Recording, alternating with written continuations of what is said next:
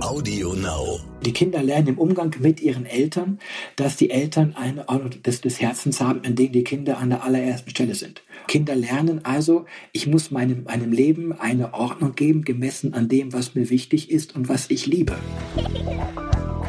Oh Mama. Räumt ihr bitte mal euren Scheiß hier weg. Mami, chill mal deine Base. Herzlich willkommen und schön, dass ihr wieder dabei seid bei einer neuen Folge von Elterngespräch, dem Podcast-Talk von Eltern für Eltern. Ich bin Julia Schmidt-Jorzig, habe selbst drei Kinder und jeden Tag neue Fragen rund ums Familienleben. Heute an Dr. Björn Fedder. Er ist Publizist, Papa und Philosoph und hat in dieser Eigenschaft ein Essay geschrieben mit dem Titel Väter der Zukunft. Darin denkt er darüber nach, wie sie eigentlich aussehen könnten, die Väter der Zukunft, in einer Welt, deren alte Gewissheiten sich auflösen. Was ist es, was Sie Ihren Kindern mitgeben können? Ich freue mich wahnsinnig darauf, darüber jetzt mit Björn Vetter reden zu können, denn als Vater dreier Kinder weiß er auch aus eigener Anschauung, wie wichtig es ist, sich der eigenen Rolle gegenüber Kindern klar zu werden. Herzlich willkommen, Björn Vetter. Hallo. Es ist ein bisschen ungerecht, Sie sitzen am Ammersee. Das finde ich gemein. Das muss ich mal vorab sagen. Aber das Wetter ist schlecht bei mir. Also, ah gut, das ist immerhin etwas. Ja. Na, das ist jetzt natürlich gemein. Aber hier scheint die Sonne. Ich schicke etwas zu Ihnen. Ach, wunderbar. Wir können es gebrauchen, ja. Gut. Wir wollen in dieser Folge über die Väter der Zukunft sprechen. Aber nach Lektüre Ihres Buches scheint mir, müssen wir erstmal davon sprechen, wie eigentlich das Vaterbild der Vergangenheit Ihrer Meinung nach aussieht und auf welchen Füßen es stand es ist ja heute noch die Rede von, von einem Patriarchat, das sich weiterhin fortgesetzt habe.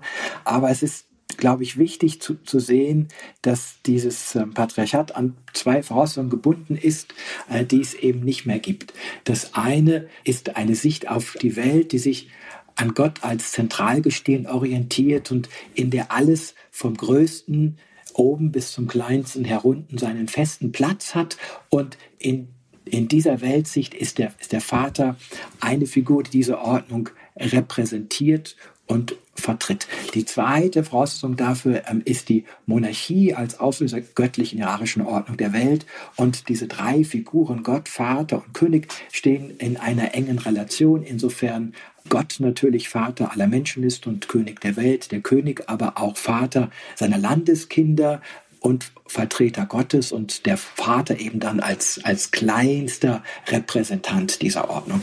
In, im, Im Zuge der, der Aufklärung und der Entdeckung der Naturwissenschaften vor allen Dingen und dem, was man so nennt, die Krise der Repräsentation, ist dieses hierarchische Weltbild aber abgelöst worden und mit den Revolutionen wurden die Könige geköpft oder ins Exil geschickt. Und damit gibt es also die Grundlage für ein Patriarchat eigentlich nicht mehr. Was geblieben ist, ist allein so eine Art Exilkönigtum der Väter im, im Beruf und in der Wirtschaft, von der aus sie ihre Familien immer noch dominieren. Aber ein Patriarchat im strengen Sinne ist das nicht mehr. Aber der Vater sozusagen, also Gott der Vater und Vater der König, der Vater im Kleinen, in Anführungsstrichen, also in der Familie ist dann aber auch jemand, so nett er es macht, aber nach dem alten Bild, der durchregiert sozusagen. Ne? Also der sagt, das ist gut und das ist falsch. Es gibt ein ganz tolles Drama aus dem Deutschen, also Vers-Epos Helmbrecht von dem Autor, der ist Wernher der Gärtner. Und da gibt es diesen Sohn Helmbrecht und der möchte aufbegehren. Und der sagt also, ich will mit dir nicht mehr pflügen und ackern gehen, Vater. Ich will raus an den Hof, ich will rauben, brandschatzen, Frauen verführen. Und der Vater sagt, bleib hier, deine Ordnung ist der Flug. Ja, und da sieht man in diesem Hinweis ist, ist der Flug den ganzen, den ganzen Hintergrund der, der Welt und Lebensordnung, die der, die der Vater vertritt, die er aber auch vertritt mit einer Härte gegenüber sich selbst. Der, der Sohn verlässt den Vater, dann wird ein Räuber und der Vater verstößt ihn am Ende, und da heißt es im Text, dass ihn das Herz im Leibe krachte. Also diese Vertreibung, dieses Durchregieren verlangt von dem Vater auch eine Härte gegenüber den eigenen Gefühlen und verlangt von ihm auch, sich in der Distanz gegenüber der Familie zu sehen, weil er eben etwas vertritt. Er ist Stellvertreter von etwas und damit immer ein Stückchen weit weg und nie ganz dabei. Wir können das wunderbar sehen an dem schönsten aller Stellvertreterväter, Josef, der ja Gott vertreten hat bei Maria und Jesus und der in den Bildern der heiligen Familie immer am Rande steht. Ja, also während Maria und Jesus diese Einheit im Bildzentrum aufbilden, steht er immer einen halben Meter abseits und umkreist wie so ein Mond die Erde umkreist er seine Familie. Jetzt haben Sie gerade das Wort benutzt, sozusagen der Vater in so einer Art Exil außerhalb der Familie. Ist das wirklich noch so? Und wenn ja, warum? Also ne, im Beruf meinten Sie jetzt, ne? Ja, genau. Also es ist immer noch so, dass sich sehr viele Väter heute in ihrer Rolle dadurch definieren, dass sie das Geld verdienen und die Familie versorgen. Also für das sorgen, was man so das, das bloße oder materielle Leben ähm, nennen könnte. Und dadurch entfernen die sich, weil das, was sie für die Familie sind, ist die Vertretung eines Dritten. Hier eben dann Ökonomie, die übrig geblieben ist von den vielen großen Dritten, die der Vater mal vertreten hat. Also die Weltordnung, die Moral, Gott und so weiter. Und indem ich etwas vertrete, bin ich eben nur mittelbar dabei, aber nicht unmittelbar. Und das entfernt mich schon von, schon von Grund auf. Wenn wir jetzt sozusagen der Logik des Kapitalismus folgen, inwiefern hat denn diese Ordnung darin Platz oder bedingt sie sich sogar? Also einer muss das Geld verdienen, klingt jetzt ja erstmal nach sozusagen klassisch, wenn man so will, kapitalistisch. Irgendwo muss es herkommen. Aber Klar. wenn ich es richtig gelesen habe, sagen Sie, na ja, die Rollen der von Vater und Mutter werden da schon ausgehebelt, aber nicht im feministischen Sinne, sondern na, also in, in, insofern, als es natürlich dem Kapitalismus egal ist, wer das, wer das Geld verdient oder welche, wessen Arbeitskraft er ausbeutet. Ja, also ob es die des Vaters oder die der Mutter ist, das ist vollkommen irrelevant für das System, wenn es eben nur um Profitmaximierung geht. Ja, aber in so einem System können Kinder ja nur ein Störfaktor sein, ne? Weil sie ja, wenn man so will, nicht rentabel sind oder die, oder die Effektivität behindern. Ist das ja, wir müssen sehen, dass es, also einerseits ist natürlich unser Staat, also unsere Wirtschaft, unsere Gesellschaft darauf angewiesen, dass es Kinder gibt, dass wir weiter Kinder haben. Beide zeichnen sich aber auch aus durch eine strukturelle Rücksichtslosigkeit gegenüber den, den Eltern und den Familien und vielleicht mehr noch dadurch, dass die, diese große Leistung, die an Pflege und Sorgearbeit in Familien er, erbracht wird, wie nach Schätzung des Schlesischen Bundesamtes etwa ein, ein Drittel des Bruttoinlandsprodukts ausmacht, also das wären etwa 1000 Milliarden Euro, dass sie die parasitär ausbeutet, die, die benutzt, aber überhaupt nicht in irgendeiner Art und Weise angemessen vergeltet. Das führt zu massiven Konflikten auch auf, auch auf Seiten der, der Eltern, die also einerseits natürlich aus Liebe zu ihren Kindern Eltern sein wollen, die aber in den, der durch die, durch die Zwänge des ökonomischen Systems, das darauf gar keine Rücksicht nimmt, in Paradox-Situationen geraten und immer wieder ab, abwägen müssen, inwieweit erfülle ich meine, meine Aufgaben als Vater, als Mutter, inwieweit erfülle ich meine, meine Aufgaben als Mitglied eines ökonomischen Systems. Also jeder versucht es sozusagen individuell zu schaffen, aber das Problem ist in der Struktur so ein bisschen. Wenn wir jetzt sagen, die Struktur, das lese ich aus Ihrem Buch raus, die verändert sich ja durchaus auch im Moment. Alles ändert sich. Was kann denn da die neue Rolle der Väter sein in dieser Welt, die gerade an allen Ecken gefühlt wackelt? Ich würde sagen, dass es zunächst einmal darum geht, einen Schritt, zurückzutreten und nicht einfach so, so weiterzumachen, im Strom des Lebens nicht bloß dahin zu leben, sich zu überlegen, also was, was geschieht hier eigentlich und wo könnte meine Aufgabe bestehen? Und die, die Rollen von Vater und Mutter nicht auf, auf, aufgrund von Gesetzen, Traditionen, Vorbildern zu denken, die überliefert worden sind, sondern aus der Konzeption in, in, der Familie heraus und zu überlegen, welche Ansprüche gibt es da und welche sind da auch berechtigterweise an mich gestellt. Ich meine, wenn so ein Kind auf die Welt kommt, ich erinnere mich daran an, an die Geburt unserer ersten Tochter, ja, die kommt auf die Welt und schreit und ihr, und ihr Blick sucht jemanden und meine Frau nimmt sie dann und äh, drückt sie an, an, ihr Herz und an, an ihre Brust und sagt ihr damit, du, du bist nicht allein, ich kümmere mich um dich. Und das ist eigentlich Moment, in dem sie ja zur, ja zur Mutter wird. Und zwar nicht im biologischen Sinne, sondern in dem Sinne, dass sie, dass sie, sich, dass sie sich sorgt und kümmert. Dass und, sie antwortet. Ähm, Sie, sie, antwortet auf die, auf, die An, auf die Ansprache des Kindes.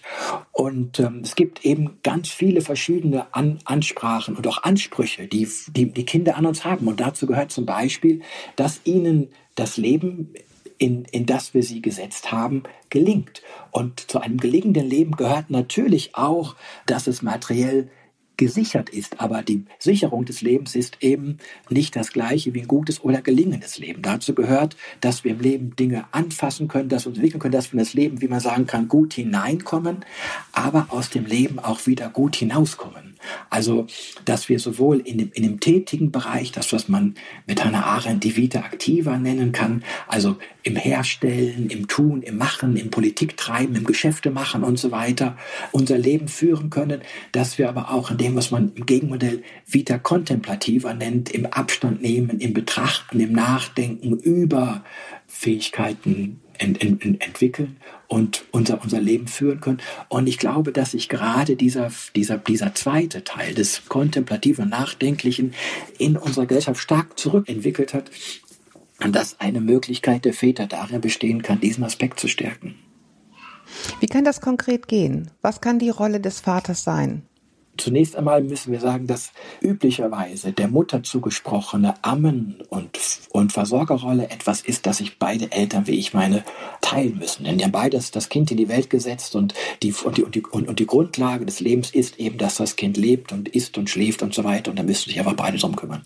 Dann muss man aber schauen, Gibt es eigentlich etwas, was an dieser Einführung ins Leben spezifisch väterlich sein kann, als es mhm. etwas anderes ist, als das in die, in die Welt kommen, was vielleicht eher mütterlich ist. Und das heißt mhm. dann zum Beispiel, na, also, wenn wir, ich habe eben vom Strom des Lebens gesprochen und eine Aufgabe kann vielleicht sein, mit den Kindern aus diesem Strom des Lebens einmal auszusteigen, sich an das, an das Ufer zu setzen und zu schauen, wie die Phänomene vorbeischwimmen und dabei die Kinder darauf aufmerksam zu machen, dass, wie es schon heißt, alles fließt. Also alles, was kommt, vergeht auch wieder. Und indem alles vergeht und äh, sich ablöst, durch was Neues ersetzt wird, können Kinder auch lernen, Verlust und der Verzicht zu akzeptieren und damit umzugehen, auch mit der Endlichkeit und Begrenztheit des eigenen Lebens umzugehen. Und das ist, glaube ich, eine ganz, eine ganz wichtige Qualität, weil wir heute gewohnt sind, unser Leben vor allen Dingen von der Geburt aus zu betrachten als, als eine Goldmine, die wir, die wir ausschöpfen müssen. Es gibt dieses, dieses schöne Beispiel in den Memoiren von Simone de Beauvoir, die sagt, ich habe hab in meinem Leben unendlich viel erlebt. Ich bin eine berühmte Schriftstellerin. Ich habe mit den berühmtesten Menschen konferiert. Ich habe äh, den, den, den Himmel über den Piräus gesehen und äh, Castro, der zu 500.000 Kubanern spricht. Aber trotzdem glaube ich, dass ich diese Goldmine meines Lebens nicht vollkommen ausgeschöpft habe. Da wäre mehr möglich gewesen. Und das ist eine Perspektive, wenn man so aufs Leben blickt, da muss man notwendigerweise frustriert werden, weil wir nie alle Möglichkeiten komplett ausschöpfen können. Mit dem Ergreifen von einer, mit dem Öffnen einer Tür schließen sich oft auch andere Türen und den Blick darauf zu schärfen, dass das Leben endlich ist, dass das Leben begrenzt ist, dass Verlust und Verzicht dazugehört, erfüllt der Vater, glaube ich, eine, eine wichtige Rolle, die Kinder so in, in das Leben zu entlassen, dass es ihnen gelingen kann. Wie empfinden Sie das denn selbst? Also diese, diese, wir sind ja, ähm, ich glaube, wir sind so ungefähr eine Alterskohorte, sagt man ja heute, und sind, glaube ich, aufgewachsen in so einem total satten, sicheren Gefühl. Also erstens, wenn du ordentlich guten Tag sagen kannst, kriegst du Arbeit und Frieden wird sowieso immer sein und, und, und. Und nun ist alles im Fluss. Wie empfinden Sie das denn für sich als Vater? Sie nennen das Seiltänzertum. Das fand ich ganz interessant ich glaube eben, dass die alten Gewissheiten, auf die wir als Kinder noch verlassen haben, wegbrechen und dass ähm, wir oder jetzt auch meine, meine Kinder noch in einem viel stärkeren Maße als ich lernen, lernen müssen, mit einer Situation der ähm, Unsicherheit umzugehen und ähm, mit so einem Gang ins Offene oder ins Freie, wo man eben nicht genau weiß, was einem gegenübertritt und wo es darauf ankommt, den Kopf über Wasser zu halten und ähm, nicht, die, ähm, nicht die Balance zu verlieren und so eine Art von vielleicht naja, artistischem Ethos zu entwickeln, dass eben diese Offenheit und diese Fähigkeit, sich neuen Situationen zurechtzufinden, vor allen Dingen beinhaltet. Und dass man nicht vormachen muss, und so wäre ja die Logik sozusagen des, der, der alten Väter gewesen, ich habe die Sache im Griff und ich kann dir sagen, wie es geht, sondern ich weiß auch nicht, wie es geht, aber wir gucken mal zusammen. Ja, genau. Also, da, dass man auch die, die, die eigenen Schwäche, Fehler und, und Begrenzer anerkennt. Und das geht eben vor allen Dingen darüber, dass man den Kindern, glaube ich, Tugenden vermittelt. Also, das ist ja ein ganz, ganz alter klassischer Gedanke. Das Leben gelingt denen, die tugendhaft sind. Tugendhaft sind die, die das Richtige tun und das Falsche lassen. Wenn wir aber heute nicht mehr wissen können, was das Richtige ist und was das Falsche ist, dann muss die Tugend in so einer anderen Form bestehen des ist eher Offenseins für Neues. Aber vielleicht gibt es auch einen ganzen, eine, eine ganze Reihe klassischer Tugenden, die uns dabei helfen können. Zu dem zum Beispiel sowas gehört wie Mut oder Bescheidenheit oder Klugheit. Also diese Dinge. Wir dürfen aber auch nicht vergessen, dass wir die, die, die Kinder eben nicht nur in die Welt setzen zu sich selbst, damit ihnen ihr eigenes Leben gelingt, sondern auch zu anderen Menschen. Das heißt also, die anderen Menschen haben auch einen Anspruch daran, dass die Kinder die wir bekommen, halbwegs anständige Menschen werden und halbwegs, zumindest halbwegs erträgliche Mitmenschen. Und ja. das heißt, man muss den Kindern auch sowas wie, wie, wie, wie eine soziale Verantwortung mitgeben. Und ähm, die besteht wie ich meine, darin, dass man sie darauf aufmerksam macht, dass nicht nur sie eigene Wünsche und Ziele haben, Dinge, die ihnen wichtig sind, also eine Ordnung des Herzens, wie man mit Augustinus sagen könnte, die man ausbilden muss, sondern dass das andere Menschen auch haben. Und dass sie sich überlegen müssen, inwiefern ihre, ihre Handlungen und ihr Verhalten den anderen Menschen im Hinblick auf deren Herzensordnung zugemutet werden kann oder nicht. Aber da würde ich sagen, diesen Anspruch, Tugenden zu vermitteln, das haben wahrscheinlich die Väter und Mütter der Vergangenheit genauso gehabt. Die Frage ist ja das Wie. Wie vermittel ich die Tugend, oder? Oder wie vermittel ich diese Sozi dieses soziale Gefühl? Sage ich, mache es so oder was wäre die Alternative? Ja, Vorbild. Wenn es etwa um das Soziale geht, die Kinder lernen im Umgang mit ihren Eltern, dass die Eltern eine Ordnung des, des Herzens haben, in dem die Kinder an der allerersten Stelle sind. Und dass die mhm. sozusagen mhm. ihr ganzes Handeln danach ausrichten, zuerst die Kinder, dass sie das tun aus Liebe, weil die Kinder etwas sind, das sie lieben. Kinder lernen also, ich muss meinem, meinem Leben eine Ordnung geben, gemessen an dem, was mir wichtig ist und was ich liebe. Und dann kann man durch Gespräch, aber eben vor allen Dingen durch vorbildhaftes Handeln den Kindern zeigen, dass man eben nicht nur seine eigenen Herzensordnung fragen muss, wie sieht die Ordnung der Herzen des anderen aus? Zum Beispiel sehen ja, dass meine, meine Kinder an meinem Verhalten, dass wenn ich sage, meine Kinder sind, mir am, am wichtigsten, dann frage ich, in mich, in meinem Verhalten nach, naja, was brauchen denn meine, meine, meine Kinder? Was, was, was ist es, was ihnen wichtig ist und wiefern kann ich dazu beitragen, dass ihnen das gelingt? Insofern hat man dieses, hat man dieses ganze Spiel aus Ansprache und Antwort, aus, aus Ansprüchen und Verpflichtungen, das können Kinder schon in der, in der Familie lernen, in der das alles wie in einer Nussschale enthalten ist. Wir haben das ja eben schon kurz angesprochen oder Sie mit dieser, die, die Wahrnehmung des Lebens als Goldmine oder Warenhaus sozusagen. Ich sehe es von der Geburt ja. her. Ich denke, es ist ein riesiger Ozean und ich muss dann auch zwangsläufig gegen Ende des Lebens immer mehr empfinden. Mir wird wahnsinnig viel genommen und das geht dann eben zum Beispiel auch los mit der Geburt von Kindern, wo ich merke, oh Gott, oh Gott, oh Gott, oh Gott, jetzt bin ich hier irgendwie umgeben von tausend Notwendigkeiten, ja. die mir im Grunde mein Leben beschneiden wenn ich mir die Berichte von Eltern anschaue heute, dann kann man sehen, dass es da vielleicht zwei verschiedene Formen von von Verzweiflung gibt. Einerseits eine, Verzweiflung der ähm, Notwendigkeit, wo ich also merke, ich habe gar nicht mehr die Möglichkeit, mich in dem Sinne selbst zu entwerfen, mein Leben selbst in dem Sinne zu führen, wie ich gerne möchte, weil ich permanent von Notwendigkeiten beschränkt bin. Da sind die mhm. Kinder mit ihren Ansprüchen, da ist die Gesellschaft, die Wirtschaft, der Chef, der mich anruft und so weiter. Und unter all diesen Notwendigkeiten fällt die Möglichkeit für mich, so gering zusammen, dass ich daran verzweifeln könnte.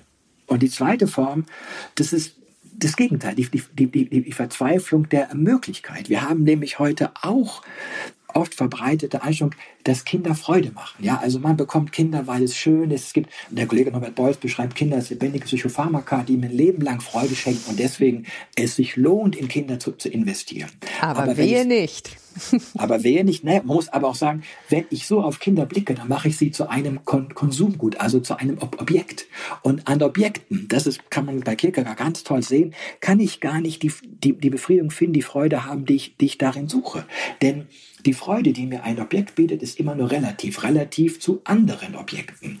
Und das heißt, ich vergleiche die Freude nicht nur mit denen, die ich jetzt haben könnte, sondern auch mit, die ich jetzt habe, auch mit welchen ich haben könnte, mit anderen möglichen Freunden. Das heißt, ich setze mein Leben in den Konjunktiv. Es wird sozusagen kein wirkliches, sondern nur noch ein mögliches Leben. Deswegen heißt es Verzweiflung der Möglichkeit. Und das führt dazu, das Leben ständig zu steigern, zu, zu und immer interessanter zu machen, diese ganzen unsäglichen Ästhetisierungen des äh, Familienlebens mit Legoland, Playmobilland, dies, das, Unternehmung hier und dort und wir müssen mal was Interessantes machen und so weiter. Das sind alles Ausdrücke dieser Verzweiflung von Eltern, die, glaube ich, versuchen, an ihren Kindern im Familienleben vor allen Dingen Freude zu haben und glaube, glauben, es ginge darum, dass das Familienleben in irgendeiner Art und Weise schön ist. Und das kann aber nicht gelingen, weil sich Freuden gegenseitig relativieren, weil das am Ende zu einem, zu, zu einem, zu einem Schrecken, zu einem Ekel oder zur ja, langweiligen Wiederkehr des Immergleichen führt. Und der Ausstieg daraus ist eben, glaube ich,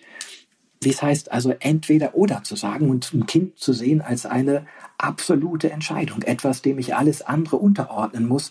Und dann fällt es mir vielleicht auch leicht, diese andere Form der Verzweiflung, nämlich die, die mich in meinen Möglichkeiten beschränkt, besser zu ertragen.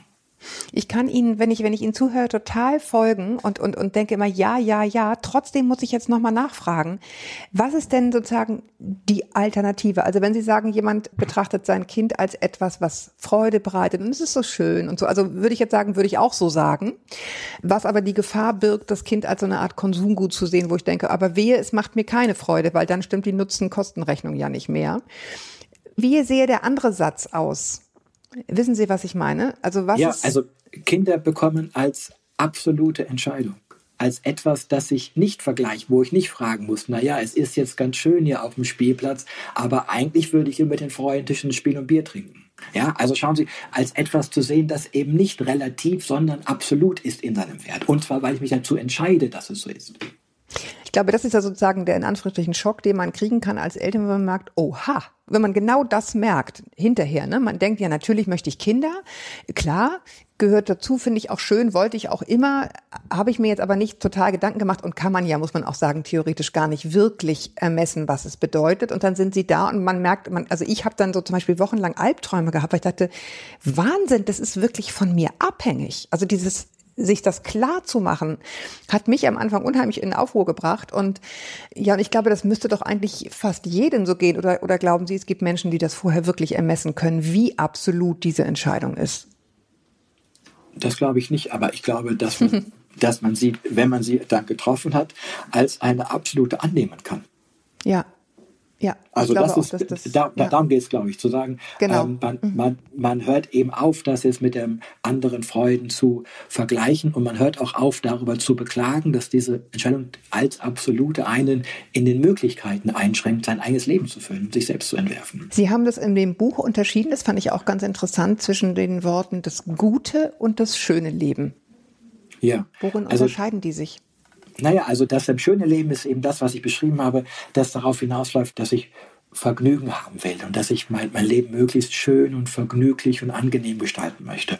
Und das führt eben dazu, dass ich diese Ver Vergnügen zwangsläufig relativieren zu einem mehr oder weniger vergnüglichen oder interessanten. Und dieser Drift des, des Relativen kann mich mit Erschrecken erfüllen oder auch nur mit Ekel. Und Langeweile führt aber zu einer Art von Überdruss oder Verzweiflung. Das gute Leben ist, ist etwas, das daraus bewusst aussteigt. Ja, also Kierkegaard das einen Sprung in das gute Leben, der sagt, nein, es gibt Dinge, die gelten absolut. Zum Beispiel meine Verpflichtung gegenüber meinen Kindern. Und dadurch ergibt sich eine Ordnung meines, meines Herzens, die nicht mehr relativ ist, die sich nicht am Interessanten und vergnüglich orientiert, sondern die eine stärkere Form der Hierarchisierung und ähm, Gewichtung hat. Und dadurch befreie ich mich aus diesem Sprung, aus dem Drift des Relativen. Sie haben vorhin angedeutet, der Vater, also neben der Tatsache, dass natürlich die Mutter das auch kann, aber sozusagen auch äh, vorzuleben, ich ordne dir meine Herzenswünsche unter oder wir, wir, wir gleichen sie zumindest miteinander ab. Ich sehe dich eben nicht als Objekt, das ich sozusagen hin und her schiebe, sondern als ein echtes Gegenüber. Inwieweit hat das dann auch Auswirkungen des Verhaltens des Vaters, wie er sich der Umwelt gegenüber bewegt? Also ich sag mal sowas wie ja, politisches Engagement, Umweltschutz und so weiter. Also äh, spielt das damit rein, Ihrer Auffassung nach? Nein, ist das, aber selbstverständlich, ist, es, ist doch, es ist doch unglaubwürdig, wenn ich zu meinen Kindern sage, ich achte darauf, wie die Ordnung deines Herzens beschaffen ist und tu, ich tue es aber anderen, an anderen Menschen nicht. Ich kann wirklich sagen, ich bevorzuge dich gegenüber allen anderen Menschen, aber mich gegenüber dem, was anderen Menschen wichtig ist und was, was die wollen, als vollkommen ignorant zu zeigen, wäre doch ein Widerspruch meiner Haltung. Und das betrifft auch das Verhältnis gegenüber an Lebewesen wie zum Beispiel Tieren.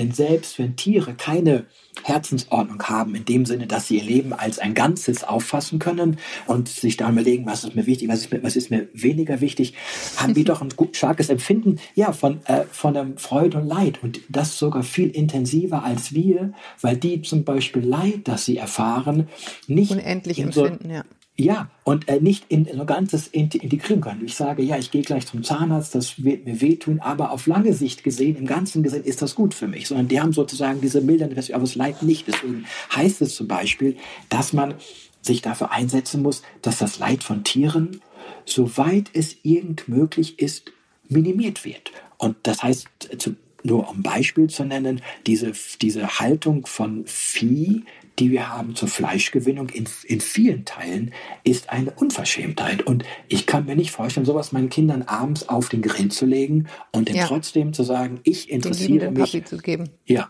genau, das ja. geht nicht.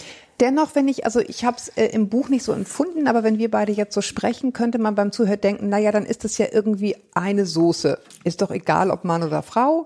Alle sind lieb und kümmern sich wo ist der Unterschied dann noch? Ist das so eine Gleichmacherei? Überhaupt nicht. Also äh, äh, war natürlich, alle, ne, ist klar, ne? Na, war nur naja, also ich meine, ja, ja, also alle sind gleich. Ja, insofern die Frage, wer die Vater- und wer die Mutterrolle übernimmt, unabhängig ist vom biologischen Geschlecht. Ja, das sind sozusagen Formen des Umgangs mit den Ansprüchen, die Kinder an, an ihre Eltern haben. Aber es gibt ein, eine Art von mütterlichen und äh, väterlichem Umgang mit, mit diesen Ansprüchen Sprüchen. Und damit meine ich ähm, das, was man klassischerweise Vita aktiver oder Vita kontemplativer nennt. Also eine Unterscheidung von, ähm, die zuletzt dann von, von Hannah Arendt nochmal in die, in die Debatte gebracht von ist, Vita aktiver ist das, ich stelle etwas her, ich mache ein Geschäft, ich treibe Politik, ich besorge die öffentlichen Angelegenheiten. Also alles Dinge, die wir klassischerweise zum, zu, zu den Aufgaben des, des Vaters zählen, der das Kind in die Gesellschaft integriert.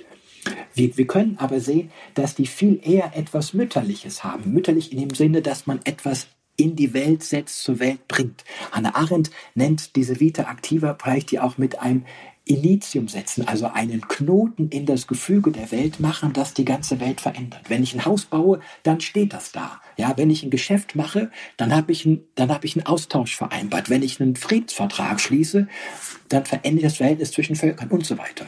Also das sind alles eigentlich mütterliche Dinge. Und die Einführung in diese Techniken, dieses Wissen, diese Praktiken würde ich halten für eine Art der mütterlichen Kindsbegleitung, Kindererziehung.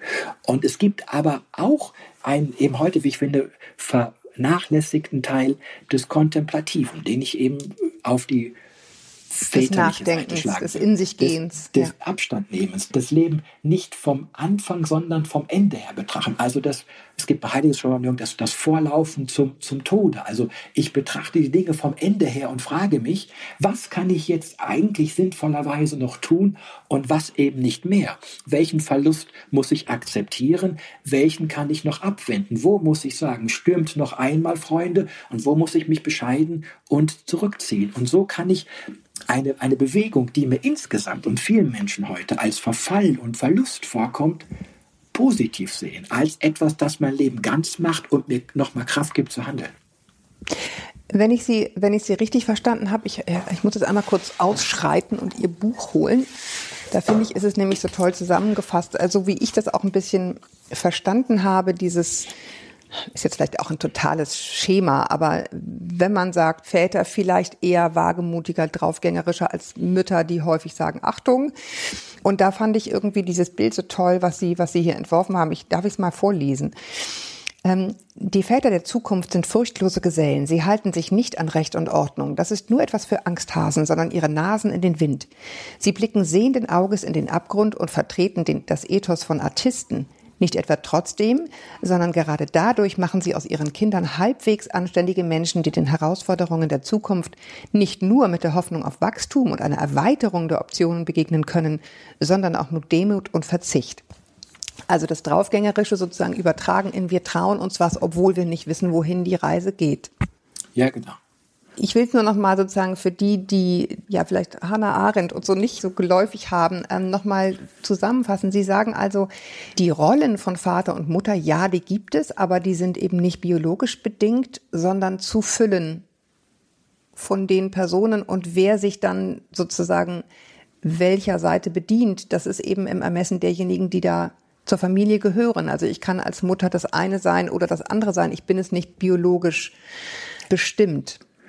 Ja, genau. Und ich muss mich halt auch fragen, also welche Anforderungen, welche Ansprüche mein Kind hat, welche kann ich ihm erfüllen und ähm, welche nicht?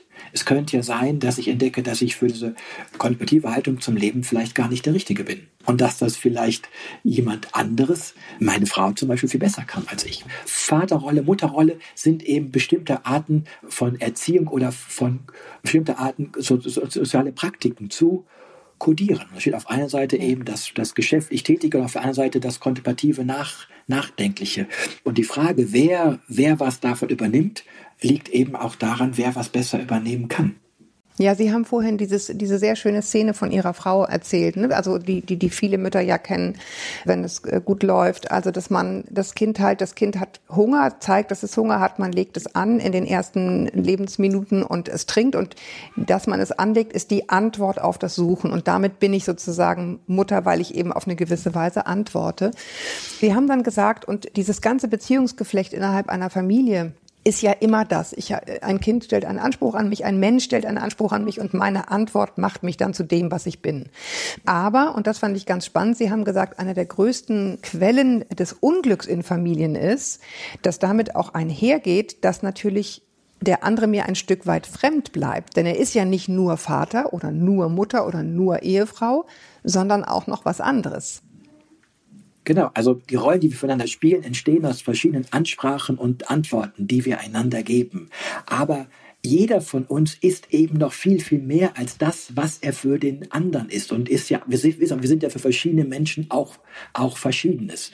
Und ich glaube, wichtig ist, dass man sich dieser Fremdheit, die in den Familien bleibt, bewusst ist, dass man die nicht erst sieht, wenn ja. die Kinder in die Pubertät kommen und dann, und dann dass die, die Kinder es auch gegenüber den Eltern sehen. Ja, meine Eltern sind mit der Rolle, die sie für mich haben, nicht identisch. Meine Partnerin ist mit der Rolle, die sie für mich hat, nicht identisch. Sie geht darin nicht auf. Sie ist noch viel, viel mehr. Und ich muss mich auch fragen, inwiefern kann ich ihr denn die Ansprachen, die ich an sie richte, eigentlich zumuten? Hat die nicht noch was anderes sozusagen? Oder inwiefern mhm. ist das für sie einlösbar oder nicht? Das sieht man jetzt ja auch ganz gut, finde ich, in der Corona-Krise, wo einfach viele, na, vor allen Dingen Mütter dann dazu verdonnert werden, zu Hause bei ihren Kindern zu sitzen, eben nicht nur vom Staat, sondern auch von, von ihren Ehepartnern. Und ich manchmal Eindruck habe, da wird gar nicht gefragt, ist das überhaupt dieser Frau zumutbar oder nicht? Weil man eben so, so tut, als, als wäre sie mit dieser Mutterrolle ausgeschöpft. Aber wir sind eben alle noch viel, viel mehr, als wir für den anderen sind.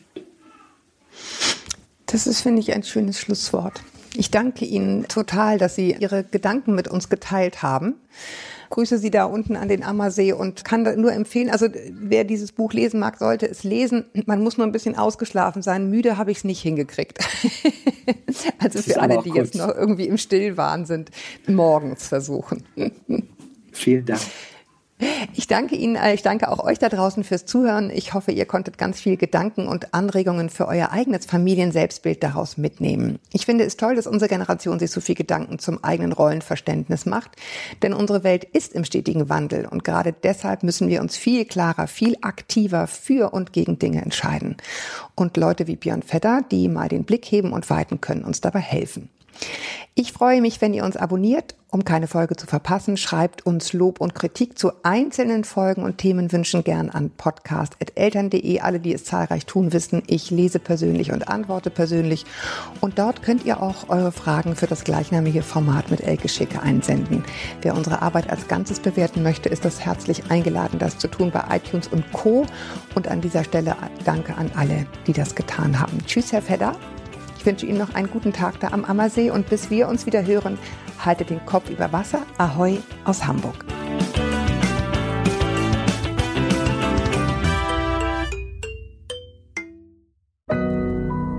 Audio Now.